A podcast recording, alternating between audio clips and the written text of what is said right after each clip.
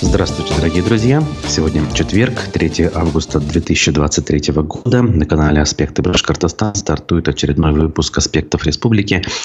У микрофона э, я, э, ее ведущий Руслан Валиев.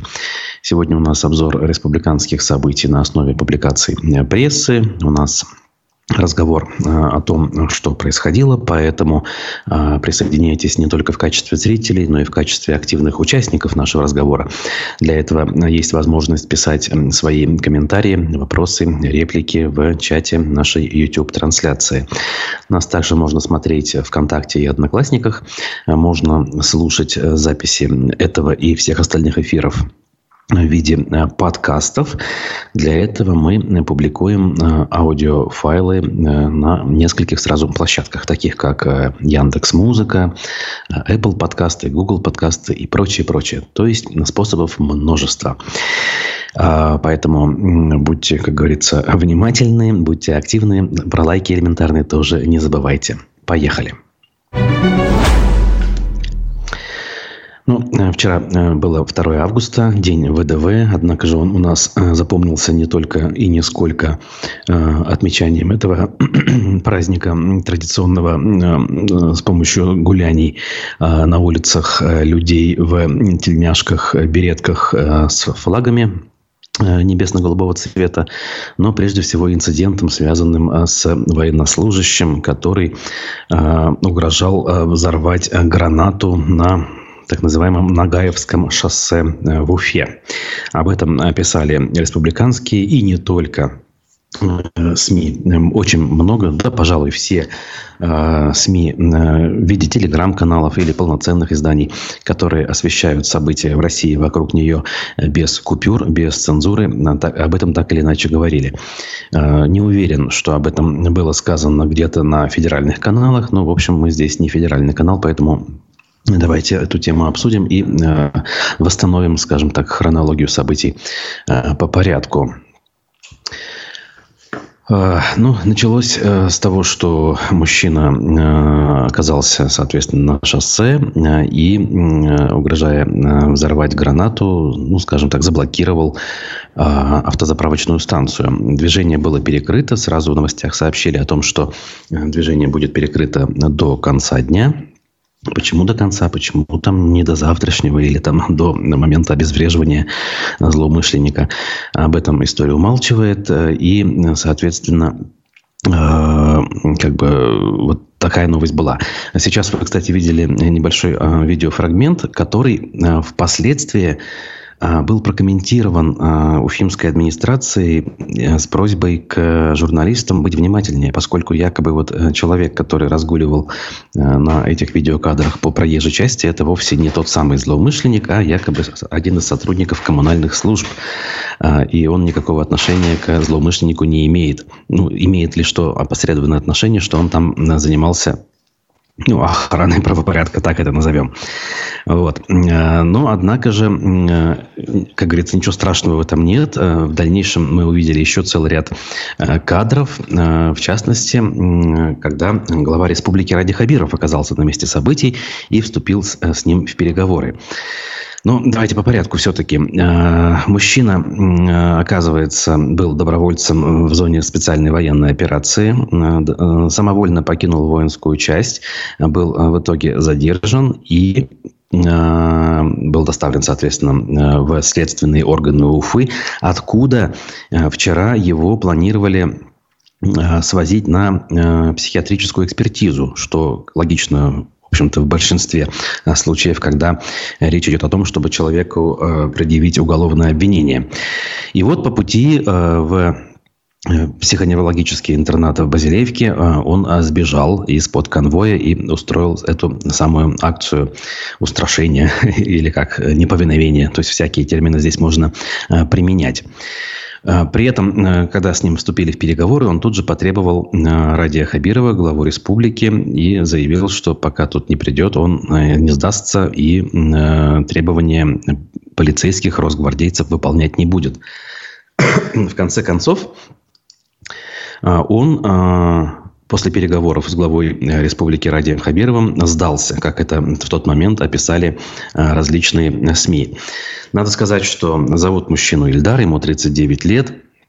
Э, и, соответственно, он успел уже какое-то время прослужить в зоне боевых действий в Украине. Значит, э, глава республики к нему явился, э, и э, есть несколько кадров, которые свидетельствуют о том, как он с ним общался. Давайте посмотрим, и дальше я продолжу.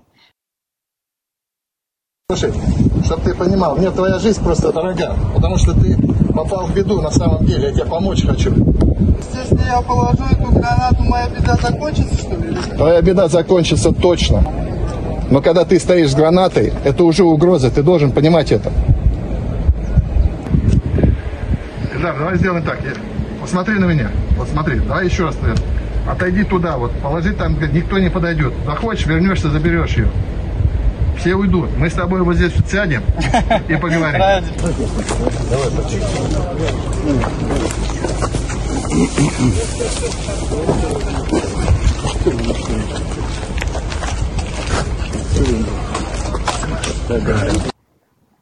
Это основные кадры, которые были распространены по следам тех событий.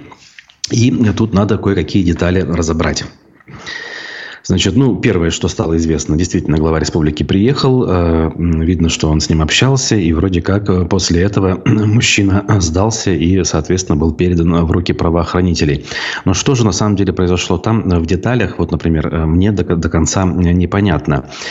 Если взять несколько публикаций пруфов, которые в этой истории оказались ну, профессиональными журналистами, сработали очень оперативно и, самое главное, качественно, тут есть несколько деталей. Например, по следам э, этого происшествия в Росгвардии э, заявили, что это они обезвредили дезертира с гранатой на шоссе в Уфе.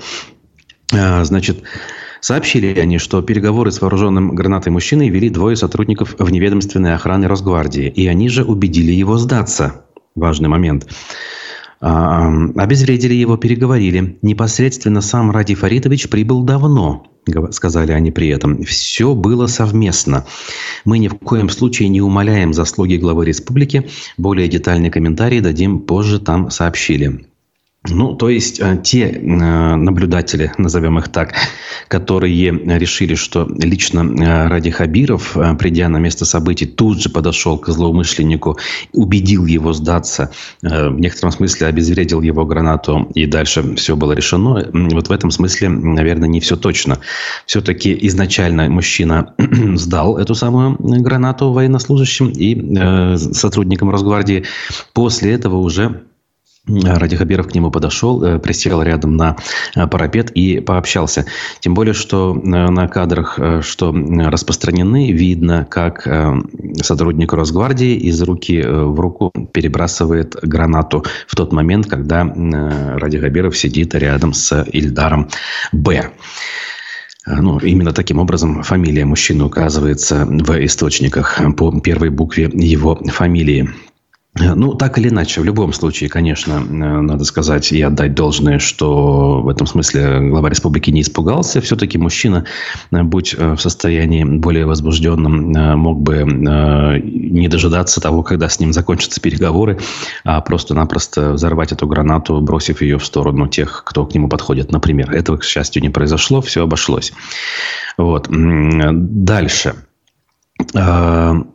И те же самые пруфы пообщались с известным в Уфе юристом, адвокатом Романом Петровым, который рассказал изданию, э, что накануне он видел этого человека в Уфимском военном следственном отделе Следственного комитета. Значит, и рассказал следующее. С ним был сопровождающий в камуфляже, то есть он не передвигался свободно, э, рассказал Роман Петров. По словам эксперта, мужчина вел себя неадекватно, находился во взвинченном состоянии, весь на шарнирах, дерганный. Как рассказал эксперт, мужчина ждал окончания следственных действий и разговаривал со следователем. По словам Петрова, мужчина сказал, что следователь поступает не по совести, и карма настигнет его. Следователь ответил, что просто выполняет свою работу, и у него нет личной неприязни. Тот ответил следователю, А нет, следователь сказал мужчине, я делаю свою работу, у тебя состав есть, у тебя есть уголовное преступление. Мужчина э, в ответ э, на эти слова заявил следователю следующее. «Погоди, ты увидишь, завтра все вернется. Я тебя предупредил, я тебе конкретно объясняю, что к тебе все быстро вернется», – ответил мужчина. Еще раз напоминаю, это было накануне, позавчера, получается, перед тем, как все эти события э, развернулись. Дальше, что еще пруфы смогли накопать в этой истории? Они взяли небольшое интервью у брата данного военнослужащего. Так вот, э, по словам э, мужчины, э, от брата никто подобного не ожидал. Тем не менее, он уверен, брат, что у Ильдара была причина сделать это. Значит, по словам собеседника издания, у Ильдара в зоне э, спецоперации случился конфликт с начальством из-за гуманитарной помощи, который добровольческому батальону отправили с родины. Мы знаем с вами, что эти э, конвои с помощью отправляются регулярно. Далее цитата. «Мотивация у него, на мой взгляд, такая. Он уехал по контракту на СВО. Я не хотел ни с кем говорить об этом. Не знаю, повлияет это братишке плюсом или минусом. Но смотрите, он уехал изначально добровольцем. И там у него все было хорошо рассказывает брат злоумышленника по имени Ленар.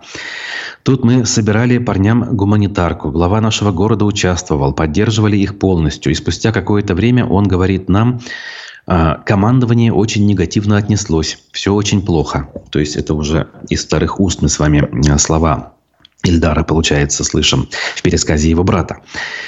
Из истории Ленара не совсем ясно пишут пруфы, что произошло с гуманитарной помощью. То есть, что именно произошло, что было не так.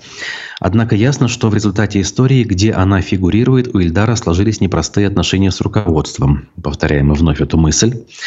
И вот опять цитата из брата. То есть гуманитарку отправили нашим парням, там с ней что-то случилось, ничего не понятно, но их воинское формирование ничего не получило. После этого начались споры и тому подобное. Братишка рассказывал, а, когда что-то а, поступает, все делается неправильно. А, в общем, он был недоволен руководством. Ему грозились за то, что ты говоришь, много мы тебя накажем. Обещали отправить на передовую, ты сам себе угол найдешь, говорит его брат. И дальше. Насколько я знаю, его вернули из СВО обратно сюда, Валкина. Выезжал туда на построение, видимо, сам этот Ленар. Все его начальство было в курсе, что он здесь. Я э, у него спрашивал, ты что, самовольно покинул часть? Он отвечал, нет. Э, закончил свою мысль брат э, Ильдара Ленар. И добавил, не знаю, какие происходят с этим махинации, я не в курсе. При этом несколько слов он озвучил о том, какой у него характер.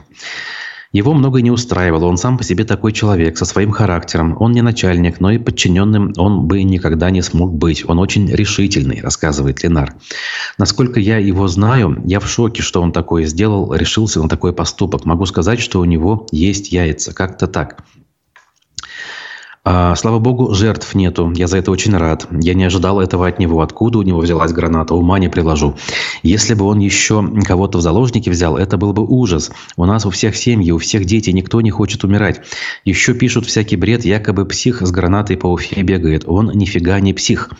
Просто он привык отстаивать до конца свое право. У него такой характер. Он как Салават Юлаев или тот же Ленин, сообщил брат. Э, не может смириться с тем, что так все происходит несправедливостью. Вот такой вот э, набор э, информации дополнительный, который, ну, хоть как-то может э, пролить свет на э, характер э, мужчины и на первопричину того, что там э, произошло. Значит, э, после того, как все закончилось, глава республики прокомментировал эту историю, и Башинформ, даже официальная э, СМИ, об этом пишет. Цитата со слов Радия Хабирова. Есть проблема пятисотых, дезертиры. Пятисотых так называют, э, дезертиров так называют, да, по словной терминологии. Двухсотые – это трупы, трехсотые – это раненые, пятисотые – дезертиры. Но каждый может оступиться, продолжил Ради Хабиров. Не нам их судить. Там тяжело. Он оступился и нарушил закон. Самовольно оставил часть. По-человечески его, конечно, жалко. Была задача, чтобы он глупостей не наделал. Но, к сожалению, закон нарушил. Я поручился, что буду ему помогать. Надо ему помочь. Таким ребятам надо помогать. Хотя неправильно, если каждый будет за гранату хвататься. Так мы решения не найдем. Спасибо сотрудникам Росгвардии. Мужественные люди действовали так, чтобы спасти его жизнь, чтобы глупостей не наделал, сказал э, Ради Хабиров журналистам. В общем, мысль понятна, э, во многом справедливая мысль. А дальше мы увидели реакцию крупных федеральных пропагандистов, сторонников всего того, что происходит. В частности, Маргарита Симонян лестные слова у себя в телеграм-канале написала в адрес Радия Хабирова. Ну, а критически настроенные главе региона источники, некоторые телеграм-каналы башкортостанские, раскритиковали эту историю, предположив, что, возможно, это все постановка, созданная с целью улучшить имидж главы региона в глазах, ну, в разных, видимо, глазах, в глазах жителей республики, скорее всего, имеется в виду, в глазах вышестоящего начальства в Москве и так далее. Вот э, я пообщался с некоторыми Э, ну, скажем, близкими к ситуации людьми. И сам, в общем, выводы сделал, исходя из того, что увидел и собрал информацию. Мне, конечно, ситуация постановкой не кажется. То есть, мужчина данный действительно э, оказался в непростой ситуации и вот так вот отреагировал. Это, кстати, тема вообще отдельного разговора. Вообще, почему так происходит? Э, а нужно ли идти добровольцами, чтобы вот оказаться в такой ситуации и потом вот так вот реагировать? А ведь сколько людей не способны скажем так, на решительные шаги, хотя испытывают те же самые сложности, находясь там. Мы не говорим о сложностях объективного характера, связанных с тем, что это боевые действия, и ты рискуешь жизнью каждую минуту, а тут еще и а, со своих тыловых каких-то мест проблемы приходят.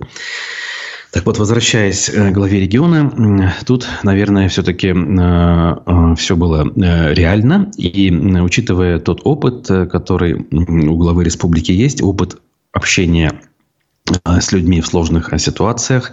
Возьмем события трехлетней давности Куштау.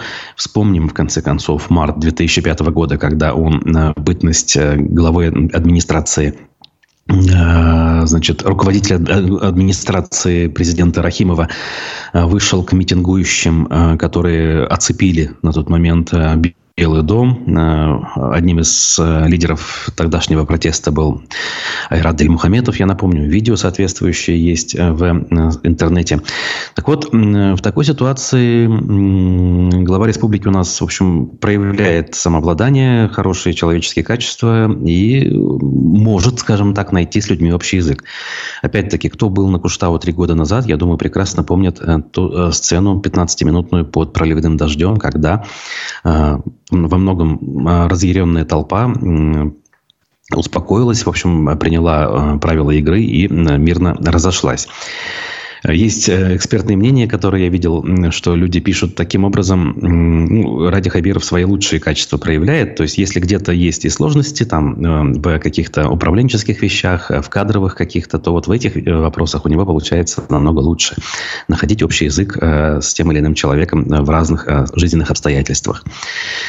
Хорошо, что все хорошо закончилось. Никто не пострадал. А, теперь остается ждать э, решения вопроса о судьбе э, данного э, товарища. Каким будет наказание? Будет ли оно символическим, будет ли оно суровым? И там, и там есть подводные камни. И в том, и в другом случае, с точки зрения того, как дальше ситуация будет развиваться. Понятно, мы по-человечески не хотим сурового наказания Э, данному э, персонажу, э, ну, лично я, по крайней мере, обобщать не буду, не хотел бы, чтобы его сурово наказывали, но мы понимаем, что для системы спускать на тормозах данный момент не совсем правильно. С другой стороны, Пригожинский мятеж, как говорится, был совсем недавно, и мы знаем, что там вообще никаких правовых последствий не возникло, хотя речь шла ни много ни мало о потенциальном государственном перевороте. В общем, любопытно все это. Ждем э, экспертных мнений от э, спикеров, э, которые э, у нас э, есть, к счастью, до сих пор и комментируют общественно-политическую повестку. Э, сегодня, например, у нас в 11 утра Э, политолог Николай Евдокимов. И не пропустите, мне кажется, он даст один из самых э, взвешенных, самых, э, знаете ли, подробных комментариев по этой ситуации, хотя бы исходя из тех фактов, которые мы на сегодняшний момент уже знаем. да, прошу прощения. Пока история на этом завершилась. И мы переходим к другим темам, но некоторые из них так или иначе по касательно, конечно, связаны с тем, о чем мы сейчас с вами говорили. Те же пруфы провели один день э, на похоронах бойца со спецоперацией, который э, вел свой телеграм-канал. Значит, э, в прошедшую пятницу, 28 июля, прошли похороны 30-летнего Руслана Попова, профессионального военного, участника спецоперации. Пруфы побывали на церемонии прощания. Значит,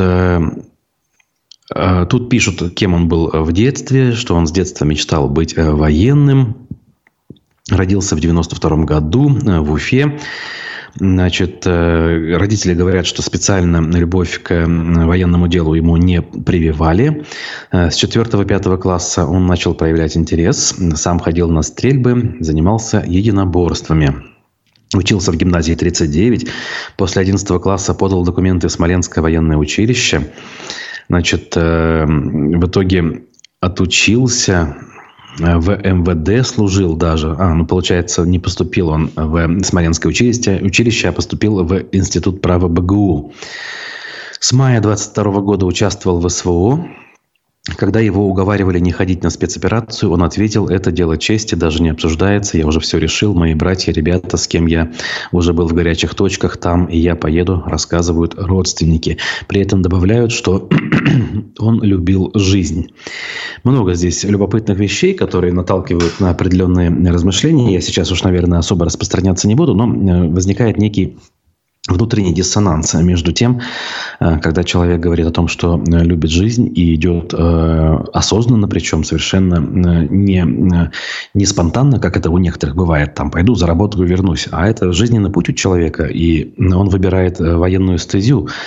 Во многом, конечно, это уважаемая история, но когда возникает то, что сейчас происходит, и возникают вопросы к мотивации, при принятии соответствующего решения, будем так выражаться, есть, наверное, вопросы. Но, опять же, э, у каждого в голове здесь э, своя э, мотивация. Тем временем, из таких бытовых вещей, которые нас с вами окружают, тоже есть о чем сказать. Глава сельского совета под Уфой получил условный срок за то, что незаконно выписал себе премию на 1 миллион 600 тысяч рублей, ни много ни мало. Э, пруфы, э, прошу прощения, Уфа-1 э, пишут об этом и сообщают подробности. Дали главе сельсовета условный срок вот за эту самую э, проблему. Так вот, оказывается, Радик Самигуллин, глава Топтыковского сельсовета, с января 19 по сентябрь 21 года безосновательно назначал себе материальную помощь. В общем, мы с вами подобные новости часто видим, часто читаем и даже иногда их упоминаем в наших эфирах. Вот сколько лет э, мы с вами, э, как говорится, контактируем через э, радиоприемники или YouTube-трансляции. Я вот эти новости, ну, помню, ну, они каждый месяц как минимум возникают. То там, то здесь. Люди наверняка видят о таких сообщениях, но при этом все равно у них Э, руки чешутся, как говорят, и они э, злоупотребляют э, этими самыми полномочиями и э, получают незаконное вознаграждение. И чаще всего это происходит э, с помощью так называемого трудоустройства на мертвых душ на те позиции, которые в штатном расписании э, имеются. Но эти люди, понятно, не существуют, э, их нет, и деньги в итоге получает либо один какой-то э, уполномоченный э, сотрудник, либо делится эта сумма между несколькими э, такими сотрудниками. И годами зачастую никто э, такие нарушения обнаружить не может. Правда, в конце концов, опять-таки, мы же уже выяснили, э, это становится достоянием общественности. А для начала об этом узнает прокуратура. Не сказать, чтобы это какие-то страшные уж вещи, но все-таки интересно понять психологию и мотивацию, опять-таки, этих людей, которые таким образом себя ведут. Ну а в небезызвестной башкирской содовой компании УФА-1 также сообщает, массово уволились сотрудники из-за отсутствия премий и написали жалобу. Вот оказывается как. Сотни сотрудников ВСК и компании «Эколь», дочерней фирмы ВСК, которая занимается производством синтетических моющих средств, уволились из-за отсутствия премий за прошлый год. В соцсетях экс-работники компании заявляют, что за 8 месяцев 2023 года они так и не дождались денежного вознаграждения за 20 2022 год. Сотрудники пожаловались в Гострудинспекцию и прокуратуру. Э, изданию в БСК объяснили, что массового увольнения на самом деле не было, а зарплату компания выплатила по нормам закона. Премии не получили те, кто ушел в этом году. Премии были по итогам 2022 года. Те, кто работает, получили свою 13-ю зарплату. Не было такого, что в течение этих двух недель ушли 100 человек. Премия – не обязательная часть зарплаты, пояснили в пресс-службе компании. В Гострудинспекции подтвердили, что все в рамках закона. Условия выплаты премии регламентируются локальными актами работодателя. Трудовым кодексом выплата премии не регулируется. Каждая организация сама определяет свои правила. Ну, в общем, тут все очевидно, ничего нового мы не узнаем. И вот, значит, они тут поясняют, каким образом жалобы они получили, и э, что люди требовали, и каким образом, и какие выводы, точнее, на этом э, сделаны. Казалось бы, рядовая ситуация, просто единственное, что цепляет в этом э, вопросе, то, что от БСК подобных новостей за последние годы не было. То есть мы слышали исключительно об успехах компании, о том, что она получает рекордные прибыли, как минимум, если в прошлый год взять. А, там все было хорошо. И вообще с момента событий на Куштау, когда, казалось бы, сырьевая проблема э, производителя усугубилась, с тех пор не было ни падения производства, ни падения доходов над этой компанией. Более того, э, мы знаем о том, что и э, права собственности на крупные доли акций все это время были объектом пристального а, интереса со стороны разных структур. И не только Башкортостана, который, так сказать, вернул э, в собственность и в управление контрольный пакет, но и со стороны других холдинговых структур, о которых мы тоже говорили. Я напомню, что друзья президента России, которые половину, опять же, сейчас абстрактно выражаясь, объектов строительства и вообще, в принципе, объектов в стране так или иначе используют или даже владеют, а, они тоже среди соучредителей а, компании «Русский водород», которая сейчас управляет вторым пакетом, который чуть меньше, чем 50%, и который находится в собственности Российской Федерации. А управляют, как я уже сказал, частные структуры из окружения президента.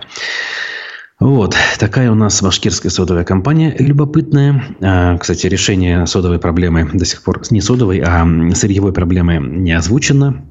Все эти дискуссии, что были три года назад в обществе, затихли. А то, что решать эту проблему надо, не секрет. И рано или поздно подземная часть Шахана Шахтау все-таки действительно будет завершена. И дальше что? Готовится ли кто-то возить известняк из Зауралья с так называемого хода Ласского месторождения? Или все-таки э, под шумок планируется разработать один из шаханов Каким образом, правда, непонятно. Хотя, с другой стороны, нормативную базу у нас подгонять умеют и довольно быстро в случае необходимости. Мы знаем, как та же самая Госдума в течение дня может буквально в трех чтениях принять большой серьезный законопроект. Ну а в Башкирии мусорный скандал продолжается. Еще одному региональному оператору грозит отстранение якобы из-за жалоб, пишет УФА-1, то же самое издание. В Иглинском районе Башкирии разрывают договор с мусорным подрядчиком «Экотранс» из-за массовых жалоб местных жителей на задержки э, вывоза отходов. Об этом сообщает Минэкологии. В связи с этим готовятся аукционные документы для вывоза нового регоператора, для выбора нового регоператора по вывозу мусора. Пока отходы убирает городское предприятие спецавтохозяйства САХ, Э, из Уфы, соответственно. Для того, чтобы вывести все мусорные завалы, в район понадобилось пригнать 5 дополнительных единиц спецтехники и арендовать автомобили для вывоза твердых коммунальных отходов. Как рассказали в Минэкологии, все нарушения экотранса фиксируются. Ну, а почему эта тема стала интересна? Мы опять же говорили много раз о том, как Дюртюли Водстрой, э, компания, которая обслуживала северо-запад республики, э, правдами и неправдами, выживается с рынка. Хотя, как я э, ситуацию себе представляю, она до сих пор не завершена, все может еще вернуться на круги своя и в довольно любопытном виде. Вот. Ну, обо всем, как говорится, по порядку. Ждем информации от, собственно, Дюртюли Эмилио Водстроя. Значит, э, медиакурсеть э, небольшое расследование попытались провести о том, э, как обстоят дела и что происходит в Башкирии после нашествия шелкопряда. Значит, э, действительно ли листва начала вновь появляться на деревьях и вернулись ли они к своему прежнему виду, как того обещали чиновники? И так ли уж болезненно для жителей Башкирии нашествие шелкопряда? Задаются они вопросами. И напоминают, что э, шелкопряд этим летом успешно, успешно оккупировал Тишминский, Кармаскалинский районы и подобрался к Уфимскому. Очевидцы опубликовали э, много кадров наполовину съеденных или полностью объеденных деревьев в социальных сетях. То есть все-таки не деревьев, а речь о том, что листовой покров объедался, но никак не сами деревья, друзья мои. Уже после в небольших количествах гусениц начали замечать в парках Уфы. Между тем, от э, высокопоставленных чиновников, э, чиновников Минлесхоза Эм, четыре года звучали заверения в том, что двукратное и полное объедание листвы не приведет к гибели деревьев. А короткий жизненный цикл гусениц шелкопряда говорит о том, что на деревьях проклюнется вторичная листва. Отметим, что звучали эти слова и в начале текущего лета. МКСЭТ решил проверить, как обстоят дела в лесных массивах по окончанию второго месяца лета, действительно ли листва начала вновь появляться на деревьях и вернулись ли они к своему прежнему виду. Значит, эм, отъезжать от Уфы далеко не стали, так как первые объеденные деревья попались еще вдоль трассы на подъезде к аэропорту. Обращая внимание только на э, наполовину голые кроны деревьев, создается четкое ощущение, что за окном ранняя весна, когда листва еще не успела проклюнуться. Справедливости ради отметим, что вдоль трассы все же заметны зеленые деревья, которые из последних сил пустили вторичную листву. Важно напомнить, что на следующем, э, следующим летом Уфа отметит свой юбилей, и по этой дороге в город из аэропорта будут заезжать гости столицы. Фотографии тут привели. Действительно видно, что э, как бы часть деревьев э, проявляют какие-то признаки жизни. Вот. Но поговорили с местными жителями, говорят, что проблемы у тех, кто занимался и продолжает все-таки пытаться заниматься пчеловодством, поскольку пострадали в том числе и медоносы. Вот. И, э, к счастью, тут журналисты взяли комментарии некоторых экспертов. Более-менее ситуация выглядит оптимистичной, но не такой ужасной, как кажется кому-то на первый взгляд. Назовем это так. И э, еще одна публикация, на которую я хочу обратить внимание, это статистика, которая независимыми журналистами э, ведется, ну и старается быть наиболее объективной, поскольку официальных данных никто не дает. Я имею в виду это количество, общее количество э, людей, которые гибнут э, в зоне спецоперации с самого ее начала. Что любопытно, так вот, по данным независимых изданий, как минимум 128 мобилизованных только из Башкортостана погибли э, на э, так называемой СВО. Всего погибших из Башкортостана более 820 э, человек. Опять-таки, это речь о тех, о ком официально было сообщено чиновниками местными, либо какими-то республиканскими деятелями, вроде депутатов, которые часто бывают на похоронах, э, публикуют некрологи, э, фотографии о том, как э, это, эти самые церемонии прощания происходили. То есть данные можно считать достоверными. Вот единственное, почему никто не ведет общий учет официально, да, никто не озвучивает. Это происходит как на высшем уровне со стороны Минобороны, так и на региональном. Казалось бы, это очевидная вещь. С другой стороны, также очевидно, что никто не хочет наводить, я не знаю, смуту и эти цифры озвучивать, но раз есть погибшие, раз о них ежедневно практически мы узнаем, значит, есть какое-то общее количество. Возникает вопрос. Тут много стат данных, они по всему Поволжью приводятся, и видно, что республика в этом смысле один из э, лидеров этого печального рейтинга, что, конечно, объяснимо, с одной стороны, самая э, населенная Республика, во-первых, да и, в принципе, субъект федерации в Поволжье – это именно Башкортостан. Плюс э, активность э, нашего региона по э, вербовке, так сказать, и добровольному привлечению военнослужащих тоже сыграли свою роль в этом, в этом печальном, скажем так, показателе. Вот такая вот у нас картина на сегодняшнее утро, друзья. Я должен еще раз напомнить о том, что Э, у нас э, совсем скоро, э, буквально через 25 минут уже политолог Николай Евдокимов в программе «Аспекты мнений». И ждите от него куда более развернутый, выверенный и, на мой взгляд, профессиональный комментарий о тех событиях, которые происходят. Прежде всего, конечно, о событиях вчерашнего дня в нашей с вами любимой столице. Увидимся с вами в ближайшее время. Текущие новости не забывайте отслеживать в нашем телеграм-канале, а также на сайте. Подписывайтесь, кто этого еще не сделал, а кто не поставил лайки под трансляцией, также это сделайте. Я вас благодарю. До новых встреч. Пока.